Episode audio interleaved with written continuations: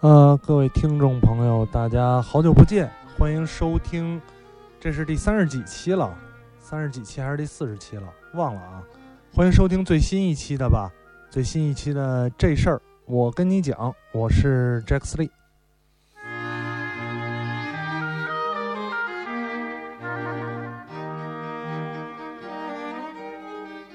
呃，好久不见了，好久不见，为什么好久不见呢？呃，有些有些听众朋友可能知道，我出去玩了一圈，然后在上周啊，上周去日本玩了一圈，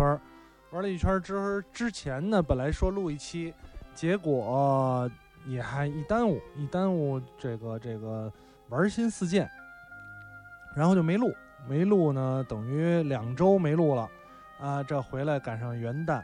跟大家节目回归聊聊啊，聊聊。呃，聊之前呢，先跟大家这个说一声新年好，二零一七年了，二零一七年了啊！一转眼呢，这事儿我跟你讲也做了半年多了。从开始的时候，我想，呃，做这个节目，觉得觉得想有点不一样的东西出来啊，到现在啊，没想到坚持了这么长时间。虽然呢，呃，节目现在的无论是效果啊，还是还是，我想。听众或者怎么样的，就是说他的成绩吧，做的没有我最开始的时候想的那么好。但是呢，呃，我觉得依然很感谢大家啊，感谢这些听众呢，在不断的支持这事儿。我跟你讲，支持这档节目啊，所以二零一七年节目继续做啊，希望听众继续听，呃，继续跟大家闲聊，继续呢等着你们打赏。呃，有听众问我说：“你这长江计划做不做？”做。啊，一七年肯定会继续做。同时呢，我还希望，呃，能做出更多不太一样，或者是更有意思一点的东西来跟大家跟大家分享。当然，这些都还在计划当中啊，所以，呃，一边一边录一边看吧，一边录一边看啊。这个这个，谢谢大家啊！过年好，过年好。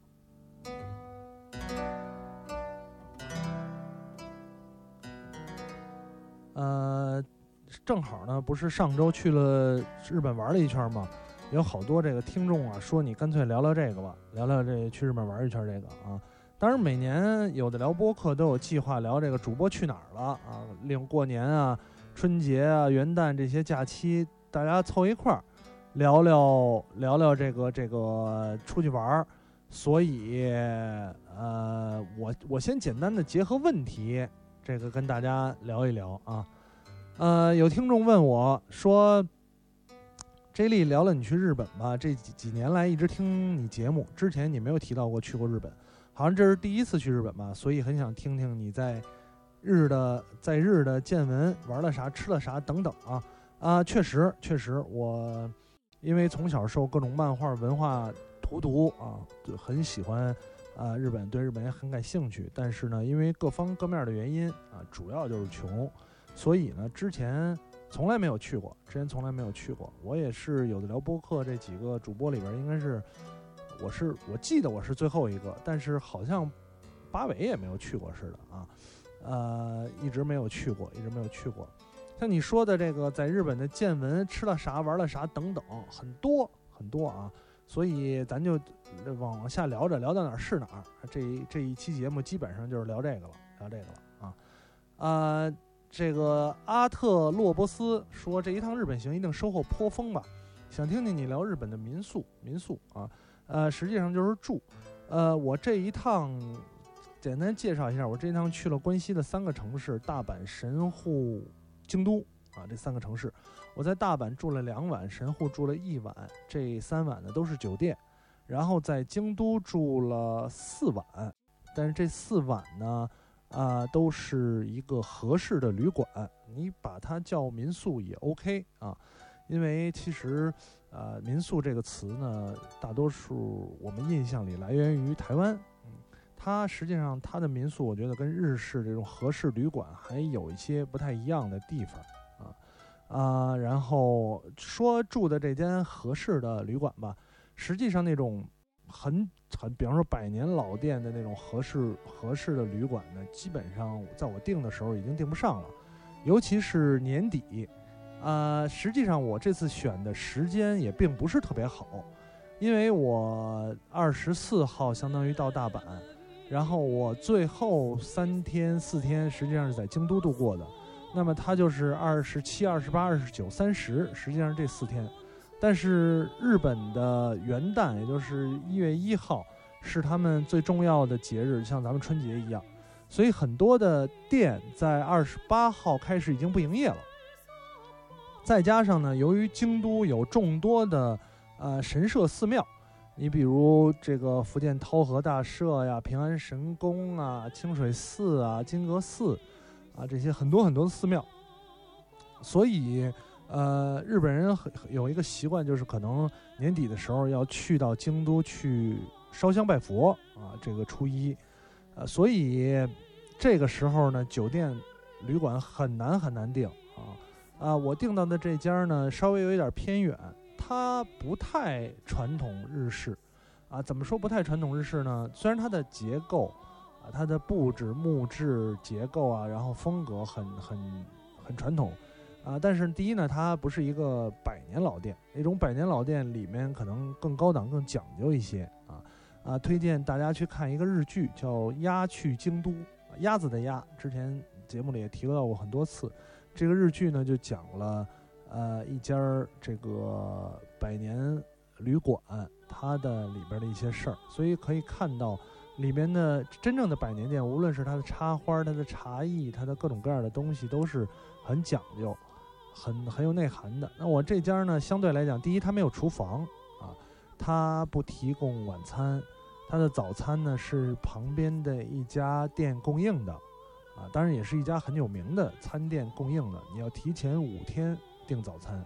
就是说你是相对相当于你住这家店，你就，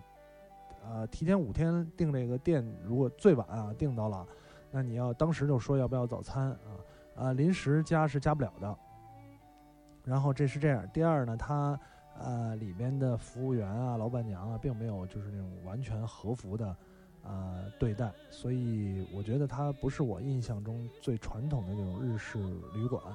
但它依然有自己的院子，然后呢，木质结构榻榻米，然后啊是一个两间八张榻榻米的房房间，一个是睡觉用的，一个是喝茶一个小桌，你可以看看院子里的风景，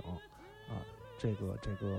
然后当然在这两间八张榻榻米的。房间周围还有一个半圈的小小走廊，小走廊它是一个全啊落地玻璃玻璃推拉门那种，你可以把它打开啊，就是享受这个院子里的气息啊。同时呢，它是呃，它这个旅馆总共有五间房，那么有两间是最高端的，两间最高端的，其他三间呢都是呃，就是相对来讲没有那么高端的，但它最大的差别就是。里面有没有浴室和洗手间啊？通常合适的旅馆啊，浴室跟洗手间都是共用的，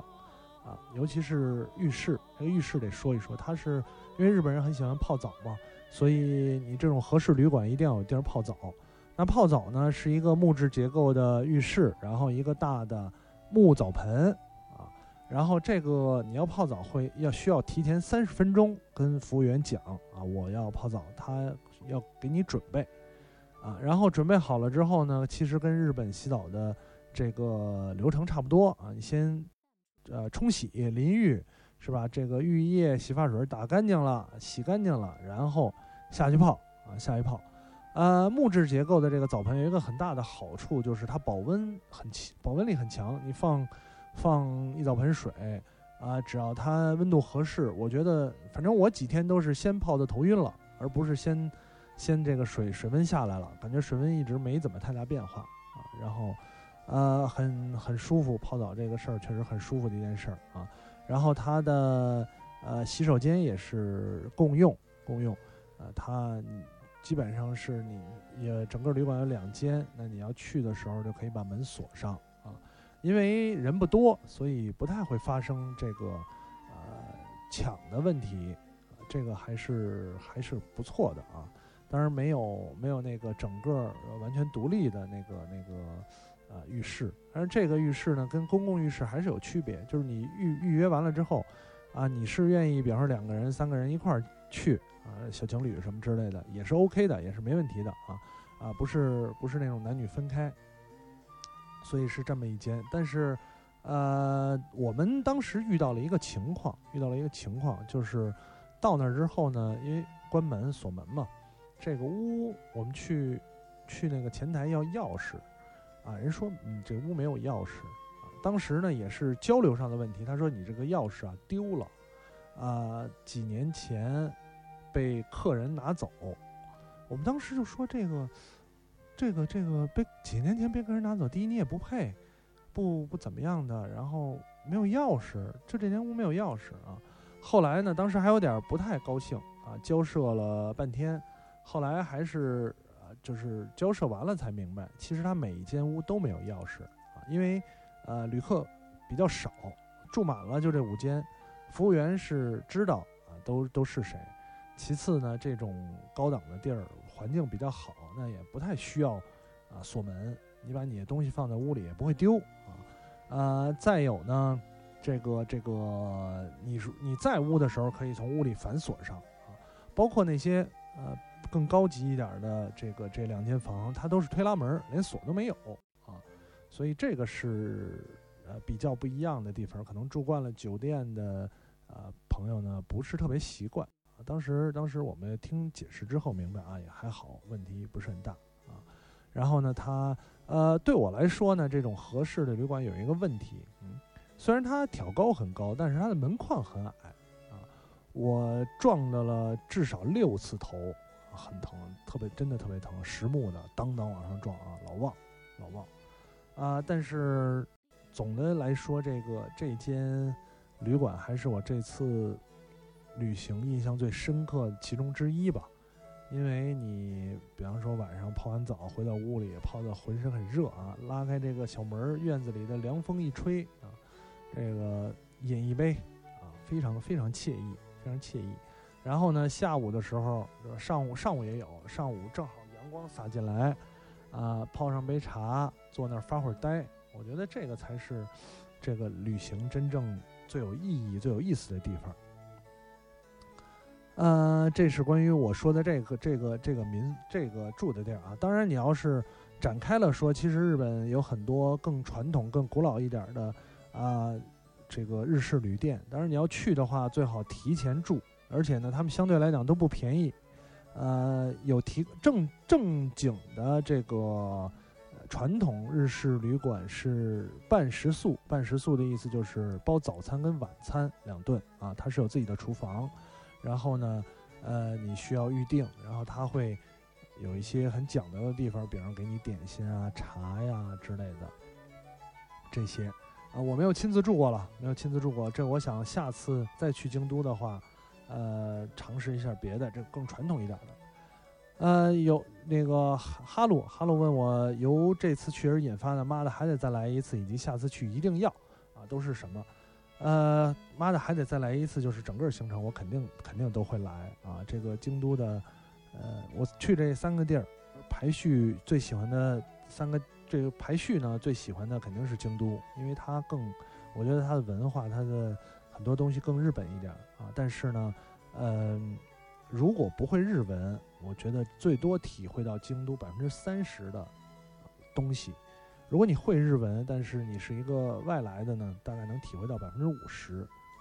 我觉得真的想体会到百分之八十九十，那还是要呃有一个日本第一有一个本地的人带你，第二呢可能要有一个比较长的时间去体会啊。然后下次去一定要啊！我觉得下次去一定的是，我下次去一定一次只安排一个地方，一个城市啊，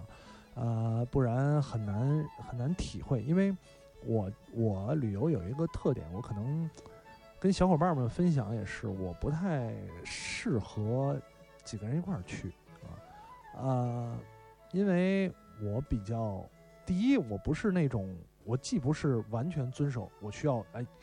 几点几点到哪个点儿？我今天一定要看几个点儿啊！第二呢，我又不是特别随意，就是咱们起来再定啊。我喜欢相对来讲早起吃早饭，吃完早饭我比较喜欢走，我喜欢到了一个新的城市，靠走，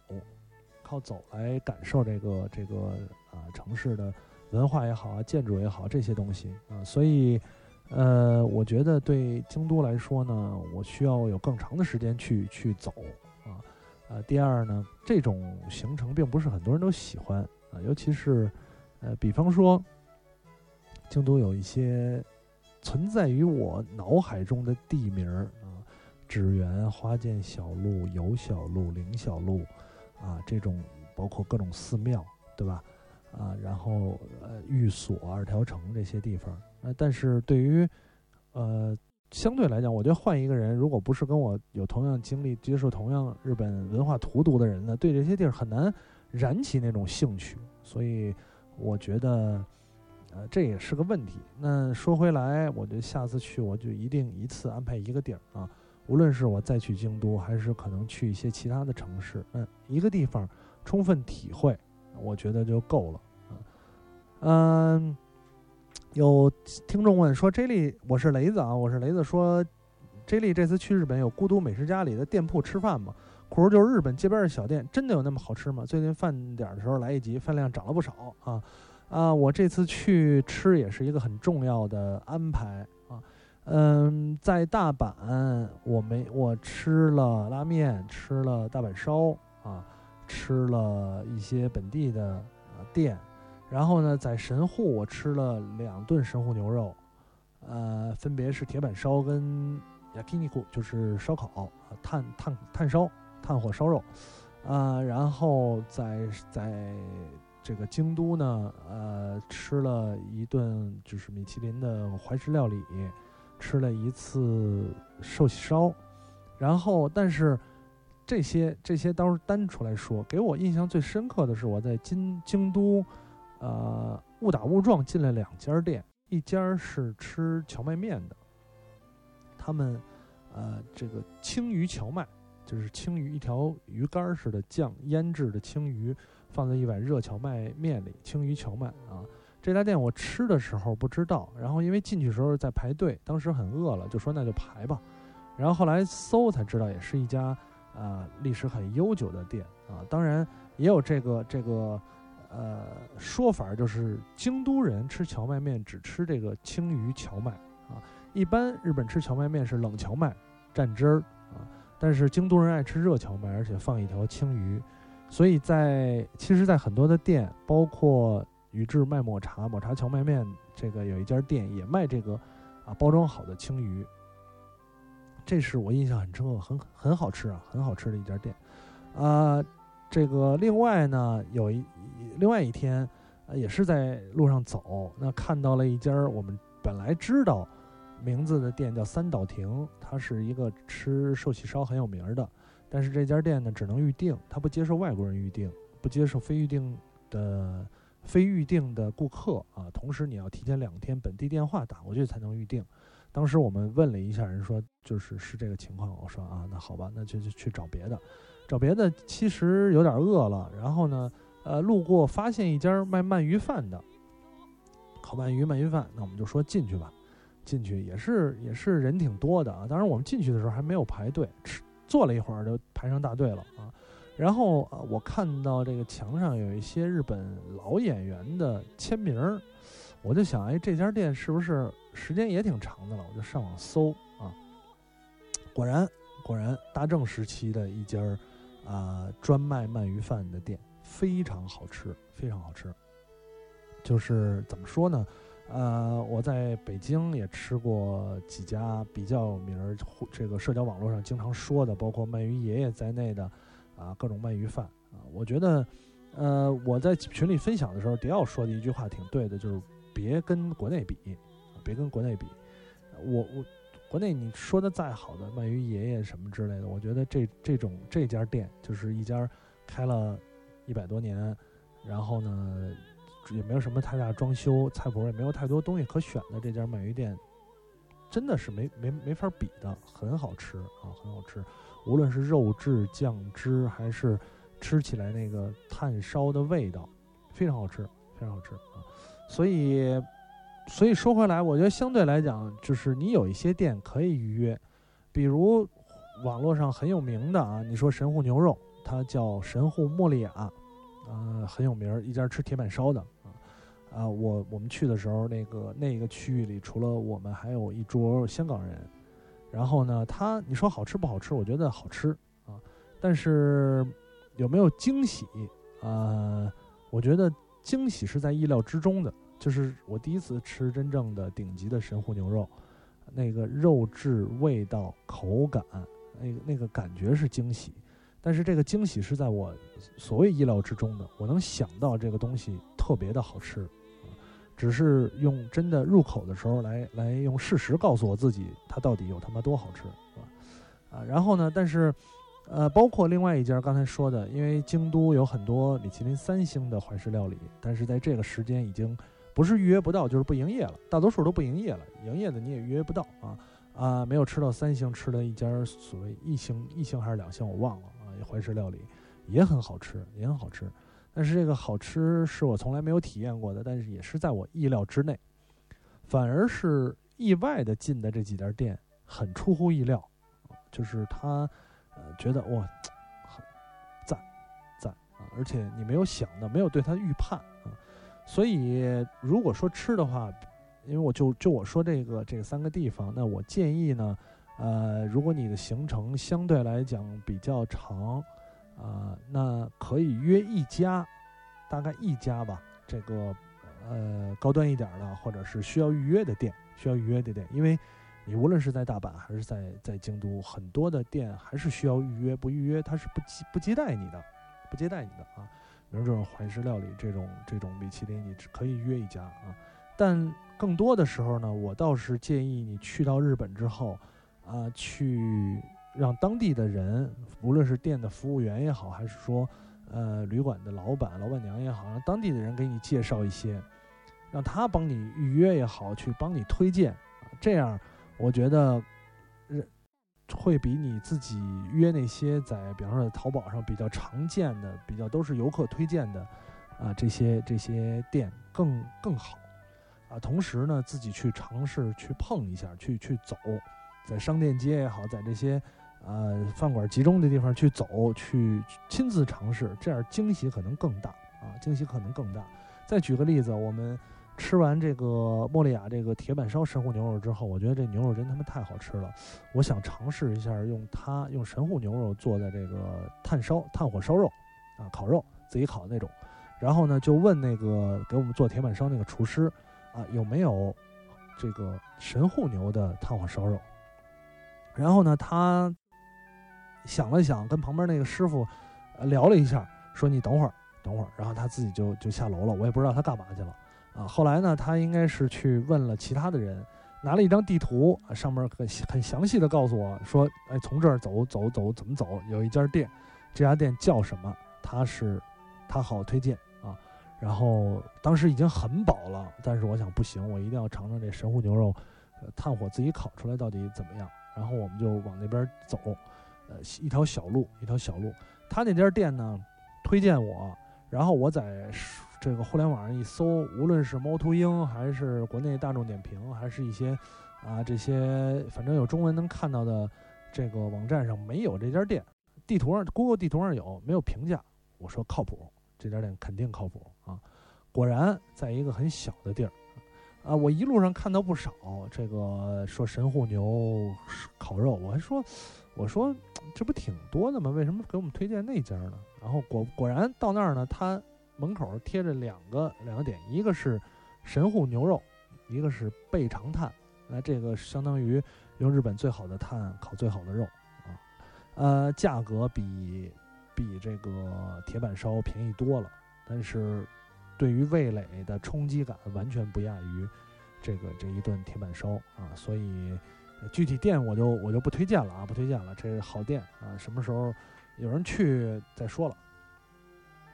呃，有人提问说，今年夏天走了大阪、京都、奈良、宇治，也是我第一次日本之行。虽然去了很多很好玩的地方，也吃了很多大餐，但是最喜欢的地方是充满抹茶味道的宇治。最喜欢的一餐是鸭川旁边一条小巷里很便宜的一碗拉面。很想知道，如果让 J 里来选，此行最喜欢的地方和最喜欢的一餐是什么呢？啊，最喜欢的地方，最喜欢地方，其实我也是喜欢宇治，宇治这个小地方啊，因为整个京都，我觉得都都不错啊。宇治呢，呃，因为我我其实我不信不信这些，但是我会想去看看这些京都的各种寺庙啊、神社啊。呃，宇治有两个神社，宇治上神社跟宇治神社啊。在我们去的时候呢，那天有点下雨，有点下小冰雹，其实是啊，小冰球，特别小的冰球。然后呢，人不多，呃，很很安静，很很幽静的地方。然后，呃，去神社看看啊，然后整个的氛围也很好，很很安静。其实我也我也比较喜欢这个地方。当然，你可以走累了坐下来喝杯茶，吃点点心啊，这种。啊，最喜欢的一餐真的真的不好说，真的不好说。那我个人偏爱牛肉，所以我觉得最喜欢一餐可能是刚才我说的那个烤肉，那个炭火烧肉啊。呃，有人李李宗健啊说祝贺凯旋，说日本都吃啥了啊？刚才说的这些，啊，基本上比较有特色囊括了。然后呢，这个听友问说，呃，如果我和老婆去日本，应该首选哪个城市啊？你和老婆，我呢？括弧最吸引我的是大阪环球影城，我老婆最喜欢孤独美食家。那我觉得这样的话，大阪其实比较合适啊，因为相对来讲，呃。大阪去神户，去奈良，去去这两个地儿都不远，去京都相对远一点儿啊，但也还好，也还好，呃，相当于大阪在这三这几个地方的中心，所以你去京都也能一天往返，呃，如果你老婆最喜欢孤独美食家的话，其实这些地儿都有的吃，都有的吃啊，那你比较喜欢大阪环球城嘛，那就住在大阪啊。相对来讲呢，大阪我觉得更像一个国际都市啊，我觉得它可能更像国内，比方说上海，呃，这种感觉。因为，呃，我到了大阪那天是休息日，是二十四号，然后，呃，并没有什么太大的实感。我到了日本，然后再加上其实大阪街头上呢，呃，没有所谓想象那么好啊。什么叫想象那么好呢？就是第一，它名儿。有很多人在街上边走边抽烟啊，地上呢也有很多烟头，真的。然后，呃，大阪的虽然大阪人很热情，大阪人真的是像传说中的很热情啊，但是这间这这也不能说这间了，这座城市呢，比起我印象里的日本，它可能更国际化，更更不拘小节一点，不拘小节一点啊。呃，日本的东北嘛，但是这个这个。就这么说啊，但是所以，呃，相对来讲，他那儿呢，你你更也更畅行无阻一点。你说英语啊，说说这个日语，说中文，都都畅行无阻一点啊。啊，大阪的这个大丸百货公司专门有一有一栋楼是免税的，进那里边呢，就跟进了中国商场一样，从服务员到顾客全说中文。所以相对来讲呢，我没有特别喜欢大阪，没有没有什么太大的感觉啊，呃，太大的感觉。嗯，这个阿宅阿宅问我说有没有去拉夫侯泰路啊？具体讲讲，没去没去啊，没去拉夫侯泰路。但是我到日本的时候呢，因为呃拿着行李选选了一个接机服务，接机服务呢是一个已经入籍的这个中国大姐开车跟我们讲，她说呢日本的拉夫侯泰路啊很方便，很方便很好，因为它价格便宜，比一般的酒店甚至还干净啊，同时呢。呃，浴缸大，浴缸大，因为日本人很喜欢泡澡，所以很多出差的人来到这个城市，可能偏会选择一个 Love Hotel 来住啊，这样又能泡澡又能休息，所以所以很很不错的地儿。呃，我我个人是没住了，个人没住了啊，这个这个何必特特意住它呢，对吧？呃，乌龙神说，好巧，我也二十八号刚从日本回来，去了北海道、京都、大阪、奈良。哎呦，你这趟有点。有点远啊，为什么没有遇见你？第一次去日本，觉得那边人特别热心，啊，随便路上问个路都告告诉你，生怕你没听懂，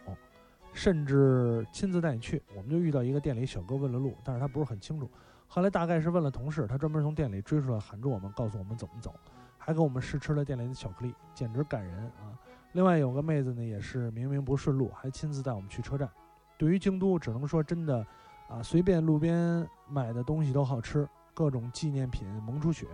古香古色的街道真的让人舒服，让人心静下来。对于北海道，简直就是个大型溜冰场，明明很小心了，四天还是摔了五次。走的前一天晚上遇到暴雪，南方孩子乐坏了，因此导致 JR 停运。最后我们打车去的机场，肉疼。后来回到大阪才看到新闻，说北海道遇到自1966年以来最大的暴雪，交通瘫痪，好多中国同胞都被困在那儿。我们刚好走掉，算是幸运吧。P.S. 吐槽一下，在日本找垃圾桶简直难上天，经常提着一包垃圾走几个钟头。二，泡露天风吕，就是露天澡堂，喝了旁边卖的清酒，晕了一晚上。总结。不谈政治的话，真的是太喜欢日本了。从建筑到景观，或如专业是环艺设计的原因吧。口玩，到二次元的种种，到各种美味精致的食物，再到令人感动的匠人精神。等到春秋季，一定要再去一次。听了两年多，有的聊。从第一期这事开始听，头一次流年碎碎念了一通啊。这个乌龙神，乌龙神，我觉得他说的说的很对啊，说的啊，我们吃饭的时候啊，吃饭的时候有，我想想啊。因为这这种这种让你在国内体验不到的事儿太多了。比如我吃大阪烧，点了一个大阪烧，一个炒面啊，然后坐那儿呢，我们就等等着上菜吧，等着也没上菜。一会儿呢，服务员上来了，先上炒面，我们说就是炒面，来来来炒着吧。服务员跟我说一通英文带夹带日文，后来听明白了，他说呢，因为等菜时间太时间太长了啊，你们等菜时间太长了，这个炒面就送了啊。我说哟，这个。这个自己都觉得其实并没有特别长时间，真的真的并没有特别长时间，啊，但是但是还是送了啊啊，然后呢，在另外一家在黑门市场，大阪的黑门市场里边，我们去吃一个烤海鲜，烤海鲜呢要了一个这个帝王蟹腿儿，然后要了点儿什么，反正要了一个 set 一个套餐啊，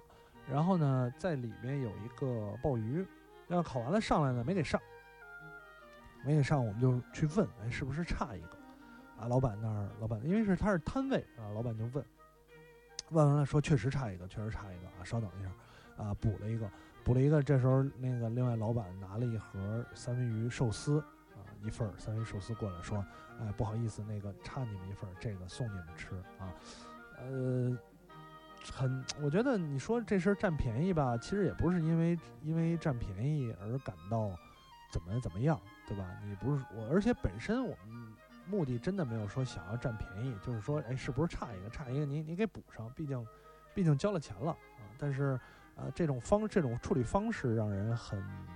很舒服，很舒服啊。再说问路这块儿就更确实是这样啊，你任何去问一个人路，他。可能不知道啊，他一定要给你弄清楚了，而且都拿着地图，都拿着地图，每次都是给我们拿出一地图来，我我就不明白，你们就不能用这个？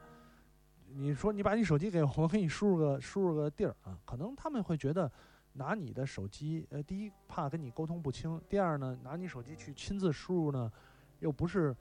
很礼貌，所以他们都会通常给你一份地图，在地图上标注出来，标注出来。呃，有一个听众问了我这名儿我不认识啊，上面一个者，下面一个雨，说想问一下组团游还是自己去好？觉得自己去会贵好多啊，肯定是自己去好，肯定是自己去好。这个，呃，我这个事儿我没办法说组团，因为我我我是一个没法集体行动的人，所以组组团我干脆就不去了。呃哈喽爸说，我想知道日本人喝酒的礼仪。其实日本人是这样，虽然你知道他们有很多的礼仪吧，但是喝酒这件事儿对他们来说是一个很放松、很很开放的事儿啊。他们很喜欢把自己喝得面红耳赤，喝的喝嗨了啊。无论是在居酒屋喝，还是正经吃饭的地儿喝，都是这样。我们去那家儿，呃，怀石料理米其林餐厅啊，这个有一桌日本人就是喝得面红耳赤，很开心，开心高兴。高兴啊！但是他们呢，最喝酒最最简单的礼仪就是清酒啊，清酒不能给自己倒酒，一定要给别人倒，别人给你倒啊啊！这个是其实是一个众所周知的礼仪了。然后呢，因为说给自己倒酒是一个很不礼貌的事儿，其他的也就还好，真的没有什么，咱就啤酒咣咣喝啊。他们酒量也不是特别好啊，咣咣喝啊。我觉得注意一下，别给自己倒清酒这个事儿。就就 OK 了啊，呃，听众问我是走在平行线上的猪问我大阪有什么好吃的吗？大阪有什么好吃的吗？呃，因为大阪还是说咱们比比较国际化一点的这个城市嘛，那啊，它也有有有临海，所以海鲜也不错啊。然后呢，大阪更多的是一些，比方说传统一点，你像章鱼小丸子啊，大阪烧这种，呃，我觉得都都都挺好吃的，都挺好吃的啊。大阪其实你可以，我就倒是不需要去那种真的预定什么谢道乐本店啊，什么这些啊，全是就是游客去的地方，自己去发现一些啊。而且大阪的和食、洋食都很多，都很多啊。嗯，这个听众问我说：“日本值得去吗？去的时候应该注意些什么？比如取钱和日本人交流的气候有没有什么禁忌的话题？从那边带动作片回国入境会不会有问题？”谢谢 J 莉啊，值太值得去了。一个一个问题回答啊，去的时候应该注意些什么？呃，这个注意的事儿。怎么说呢？我觉得入乡随俗，可能去哪儿旅游都是这样。注意更多的是了解一下当地你需要需要了解的文化啊。比如取钱，取钱是这样，呃，所有银联卡在日本各个便利店都能取，嗯，基本上你一次最多可以取四万日元，也就是两千五百块钱左右不到啊。呃，取多少钱都会收你一笔手续费，一百一十烟或者是七十五烟，呃。是一百一十烟就相当于六块七块钱，七块钱啊，所以取两千五收七块，我觉得是可以接受的啊，可以接受的，没有必要你真的换一堆钱去啊。然后呢，钱的话一定要准备一个零钱包，一定要准备一个轻便的零钱包啊，因为很多的地方都是它五百烟以下就是硬币，所有都靠硬币，所以你买很多东西都要硬币。啊，然后呢，也需要纸币加硬币这种方式，所以一定要有一个零钱包。呃，交流的气候有没有什么禁忌的话题？这个倒还好，因为我我我其实日语也没有那么牛逼啊，基本上属于不会，英语也不会，所以跟他们没有什么太多交流的话题。我我倒是觉得还 OK，应该啊。然后尽量别从那边带动作片回国啊，因为回国入境检查挺严的，挺严的。嗯，啊，特别值得去啊。嗯，林浩轩问我这次去日本有留下什么遗憾吗？啊，还会计划再去吗？呃，遗憾太多了，遗憾太多了，遗憾太多了啊。呃，很多地儿没来得及去，很多安排呢，有些行程安排的紧，有些行程安排的不够细致啊。然后呢，呃，但是我觉得每次旅行其实都是有遗憾的，都是有遗憾的。只要你喜欢这个地方，只要你觉得这个地方好，你就一定会留下遗憾啊！没有遗憾，就是说这城市，妈的，我就不想去。去了之后啊，确实挺无聊的，以后再也不去了。我觉得这种情况才属于没有遗憾啊！还会计划再去吗？肯定会，肯定会。我办了一个五年签啊，所以这就下一步就是苦学日语跟苦赚钱，肯定还会再去的。啊，我相信我可能一七年。应该还会再去一次吧，或者是我我觉得我觉得是这样啊，当然看自己的工作努不努力了。呃，这个是，然后呢，然后有一些可能没什么太大直接关系的这个这个问题啊，有一些留言里的也顺着念了吧，攒了一些留言了啊，嗯。然后这个啊，说 J 莉你好，不提问小请求，可以把荔枝 FM 里的这事儿我跟你讲，归到归档到专辑里了吗？听起来比较方便。目前好像只有一期节目在专辑里面，卸了。我研究一下，我研究一下这事儿怎么弄啊？我没弄过，啊，我研究一下，应该是可以，应该是可以啊。然后呢，ZZ 问我一周旅行打包 Tips 啊，一周旅行打包 Tips，嗯。因为这是一周旅行，所以尤其是冬天，所以我们这次两个人出去，一个大箱子，一个小箱子。嗯，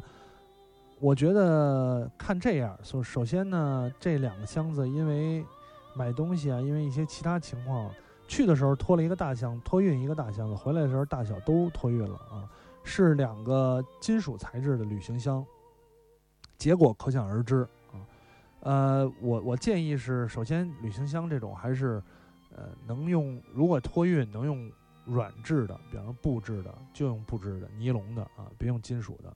真的，你说磕完了心疼，确实心疼啊。包括行很多行李拴行李牌儿啊，我那个大的箱子拴了一个很漂亮的行李牌儿，结果托运出来之后就没了，也不知道去哪儿了。这是这样。但是说，呃，打包 tips 呢，我觉得第一看你的出发的日期，啊，可能夏天跟冬天你带的衣物也不一样啊。然后相对来讲，一周旅行，如果你有条件自己，电池电量低，请及时充电。哎，这个麦克风很牛逼啊，提醒我电池电量低。提醒我电池电量低，牛逼了啊！啊，接着说，接着说这个这个，如果说呃有条件洗一下衣服，那还好；如果说没有条件的话，那可能要带足衣服啊。然后呢，旅行箱里尽量选那种，比方说无印良品就卖的这个这个分装分装分装袋啊，把你的衣物归类，这样呢，你拿的时候，无论是拿的时候还是安检的时候都很方便啊。然后再抱，再再带一个包，这个包随身一些，比方说移动电源啊，呃手手机啊，或者是一些随身的东西，你放在这个包里。这个包最好出去旅行选择那种可以放在箱子上面的啊。呃，重要的一点就是别带太多，没有什么太多的必要。真的，你你你带那么多衣物啊，呃，尽量以简短为，就是精简为主啊。然后呢？啊，收纳有一些原则。刚才我说的就是这点，分装包其实很重要。你把分装包把东西啊，比方说袜子叠好，衣服叠好，放在相应的分装包里，然后放在放好在箱子里，这样你拿取、收纳，最后装箱的时候都方便。这是我觉得一个很重要的一点。然后一周来讲，其实呃没有就是大量的要采购的东西，或者说要。要带的液体，因为尽量可以选一些旅行装的，就是洗洗洗护用品嘛。那呢不用托运，一个登机箱，一个背包其实是完全够了。再多一点呢，拿一个旅行包，这两个东西你拿上飞机基本上也没有什么问题啊，基本上没有什么问题。呃，我坐这趟国航国际航班，因为之前。有人说旅行箱多大多大的，我这回拿了二十寸旅行箱，就是传统的那种登机箱，没有问题啊，没有问题。所以我觉得最多这样完全可以应付你一周了啊。呃，有有听众说，之前有问过说这个，比方说更长时间啊，我倒是觉得其实你一个月跟一周旅行是所带的东西是没有太大差别的，因为你很多的时候在家里生活，你的你也是以周为单位。对吧？你的衣物清洗啊，或者是更换啊，或者什么的，你也是以一周为单位，所以你其实带的东西是一样的，只不过你需要找一个可以可以清洗的地方啊。呃，然后还有一些疑问啊，有一些疑问，这个跟旅游就没有什么直接关系了。有人说伏特加不知道 J 莉有没有试过，感觉比威士忌喝起来，威士忌喝起来舒服一些，不知道一般都是加柠檬味汽水去调。你对这两种酒对比是什么想法？这个呢，之前在群里有人聊说让我聊聊酒啊，啊是这样，伏特加是纯蒸馏酒啊，whisky 呢是发酵加蒸馏的，所以所谓舒服一些，它可能没有那么多风味儿。伏特加其实你喝的就是酒精，就是酒精，啊加柠檬味汽水，这两种对比是什么想法？我觉得伏特加呢，就是第一它适合调，它是一个酒精，它是酒精酒啊，没有味道。它适合做调酒啊，或者说适合喝多了，呃，它没有什么所谓品品鉴的这个这个呃东西在里边啊。我相对来讲会比较喜欢威士忌，伏特加你要加的话，我建议比方说苏打水啊，或者是啊糖浆啊加一些好，因为如果加果汁或者是调味汽水的话，其实它的甜度啊。或者是其他的这种这种口味啊，会被酒精冲淡。那你直接去加一些糖浆，再加苏打水，可能调成一些酒精饮料，会更适合一些啊。它跟啊，我觉得它跟威士忌是两种不同的不同的酒类啊。它的更多的作用，因为你伏特加纯饮，只有只有一个可能就是奔着喝多了去，不然这东西没有什么风味儿啊。它它没没有那个口感在里边，就是酒就是酒。呃，后边还有听众问说，聊聊啊，对，聊聊日本街头见到日本人用电子设备的情况啊。电子设备，我见到了大把大把的日本人还在用老的翻盖手机啊。呃，他们在车上、在地铁里拿的最多的还是纸质书，没有看到人拿 iPad，没有看到这反正这些这些很多的电子设备，几乎没有，几乎没有啊。然后，嗯、日本扫地机器人和智能马桶可以介绍一下吗？智能马桶，日本是这样，它几乎连地铁站的大多数公共厕所座位都是那种加热的、带清洗的马桶啊啊，所以这东西很普及，他们对他们来讲很普及。你知道，在冬天上个厕所，一坐下来是那种温暖的感觉啊，不一样，真的舒舒服多了，舒服多了。所以这也是这也是我个人一个很很对我来说很好的地方啊。我因为我时时刻刻都想上厕所。然后扫地机器人，呃，没有看到，但是这个商场里卖的最多的也还是那些中国人很喜欢的电饭煲、扫地机器人儿啊，都都有都有。所以这个没买，我也没买，我这实在拿不回来啊。那电饭锅真的挑的挑花了眼，后来一想想，呃，背回来一个也挺麻烦的，算了算了啊。这些东西，我倒是觉得呀，你这些其实可以可以，就是国人很喜欢的热门的东西，对我来讲，说实话吸引力就就不是不是特别大了啊。我也不是高逼格。啊，我只是觉得这些东西可能在国内买起来比较方便。那我去一趟，我更多是为了为了玩儿，为了玩儿啊，然后并不是为了去买东西的。所以我对于在那儿采购买一些免税商品这种，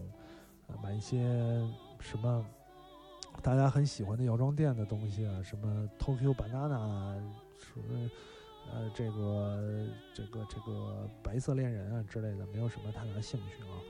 我买了一些可能更多当地的，比如像京都一家很很有名三百年店的这个俊和屋的羊羹啊，这个经常在日剧里看，咱咱也尝试一把。啊，这个是，呃，还有一个听众呢说聊聊行程，随便聊聊行程，这次的惊喜和遗憾啊，我倒是呃聊了一些，其实有很多细节的东西，我觉得可以放在有的聊播客里再再聊一下。那。呃，我我还有两个感触，两个感触，一个是我在日本坐电车啊，一个是坐电车公交，另外一个就是就是预约这种。那实际上这两个事儿呢，呃，给我一个最终的感觉，就是其实为什么我们说日本文化、日本服务啊很好，它很多的设计的出发点是在我看来，我总结为是为别人考虑。为别人考虑啊，它无论你觉得它所方便的地方、人性的地方，它的包装很方便打开啊，它的呃公共设施设计的很很很很好，它的交通地铁很方便，这一切一切都是为了别人考虑啊。呃，从电车来讲，在电车上，你你不能真的不是百分之百都是这样，都是像网上说的日本所有日本人都这样，但是。我们可以看到，大部分人即使座位旁边的座位空着，那他也会把自己的包放在身上啊。呃，在我们身边来看，比方说我把包放没有人的时候，我把包放在座位上；那有人来了，我把它拿拿起来放在自己身上，这已经是一个素质很不错的情况了。但我觉得对他们来讲呢，他什么时候都会做一个为别人考虑的前提，这样才能保证他。啊，就是始终如一的这种这种方式，呃，在坐电车的时候，我就看到一次有两个人拿着大箱子啊，呃，也是要去到另外一个城市，然后把箱子放在了就是这个过道当中，因为他的电车座椅是那种双排的，它的过道很窄啊。当时我就想，哎，这个也也也有人这么干啊。后来果不其然，两个人说了一口流利的中文啊。啊，另外一点呢，这个就是刚才说的预约，因为，呃，其实日本很多店铺预约很简单，你打一个电话就可以。但是最近几年，很多高端的店铺需要你交定金，原因就是有太多中国人去预约，约完了不去。啊，我们都知道日本是一个很很日程的国家，他们每个人都记手账啊，他们的这个预约对他们来讲是一个。呃告知，我告知你我需要需要去需要呃到这个时间要做这件事儿，他会把自己的行程定下来。那么对于店来讲，有接受了客人的预约，我就要为做相应的准备。但是咱们的习惯预约是为了我到那儿不排队啊，就是通常都通常都是这个目的，所以就导致呃我们很多人预约不去啊，造成了店的损失，然后以至于现在很多预约地儿你都需要交定金，交完定金，然后成功了之后再退啊，这也是我觉得对于啊生活对于这个你你当然这事儿你说就是有没有有没有里边的原因在，肯定有啊。诶，日本每一个电车的时间表都是固定的，所以你很多的时候你的日程行程是很可以确定的啊。啊我们这儿，比方说，我约一望京的餐厅，我真的到点儿到不了啊，或者说今天真的就是那个本来老板说下午三点开会啊，结果五点他还没回来呢，那怎么办啊？怎么办？就是每个人都是这样，造成了你你想遵守日程也很难啊。所以我觉得这两点是整个就是社会和人人生活的人运转起来最不一样的地方，那就是为自己考虑跟为别人考虑的啊优先级啊，这个也是我这次去日本最最深刻的感受吧。所以可能会有一些啊更偏感受或者更偏吐槽也好，更偏呃理解也好的东西，我想放在。之后有的聊播客的节目里再跟大家细聊。那这期呢，这事儿我跟你讲，也主要是根据听众的问题啊，我回答一些问题，聊聊这趟日本行啊一些一些感官、一些吃喝的东西，希望呢能对听众们有一些帮助。如果你因为我也是第一次去啊，也不是也不是什么深深度的这个这个。呃，游客有好多听众呢，很热情，本来就在日本呢，一个一使劲说要跟我吃饭啊，我心说你怎么不早点说啊？现 在开玩笑啊，开玩笑，非常感谢这些热情的听众。然后我想下次再去的之前，咱们可以提前提前约，对吧？所以今天节目其实差不多了，聊到这儿呢，跟大家分享了一下我这趟日本游。呃，如果你有什么更具体的问题，或者是啊，针对这些。针对旅游，针对其他的任何的问题，都可以呢给我提问啊，后台留言。呃，如果你只是听到了节目，不知道怎么留言，可以关注我的微信公众号。这事儿我跟你讲啊。同时呢，微信公众号呢，这事儿我跟你讲，还有一个衍生的微信群。那你可以在关注微信公众号这事儿我跟你讲之后，后台留言微信，自然就有这个加群的办法啊啊，也可以。在这个群里，更多的进行交流，互相帮助。但是，这个群呢是一个功能群，拒绝闲聊，所以闲聊的人我都踢了啊。啊，行吧，节目就到这儿。呃，二零一七年第一期节目，也祝大家的二零一七年一帆风顺啊，多多开心，这个身体健康，也是继续支持这事儿。我跟你讲啊，咱们下期节目再见。